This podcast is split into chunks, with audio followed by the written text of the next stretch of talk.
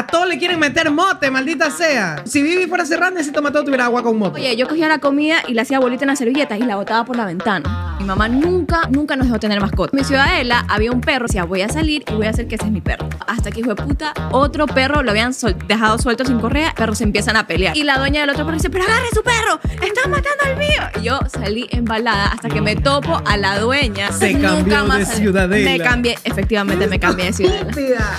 Es un niño como de 18 años, que me parecía guapísimo. Yo lo quería grabar y hice como que así. Se puso el flash. Dos.